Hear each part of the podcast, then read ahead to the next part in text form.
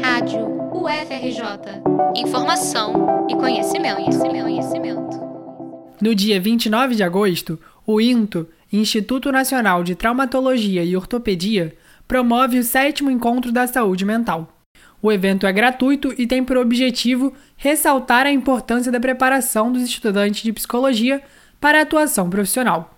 Por isso, o tema desta edição é Formação em Saúde Desafios na trajetória de um trabalho em construção. O encontro é destinado a profissionais e estudantes da área da saúde, mas é aberto ao público geral.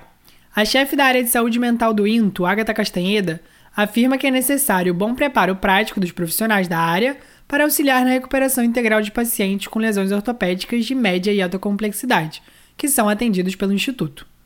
O evento ocorrerá presencialmente no auditório do INTO, das 8 da manhã até 1 da tarde. O Instituto Nacional de Traumatologia e Ortopedia fica na Avenida Brasil, no número 500, em São Cristóvão.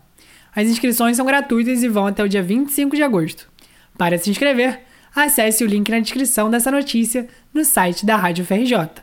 Reportagem de João Guilherme Tuasco para a Rádio UFRJ.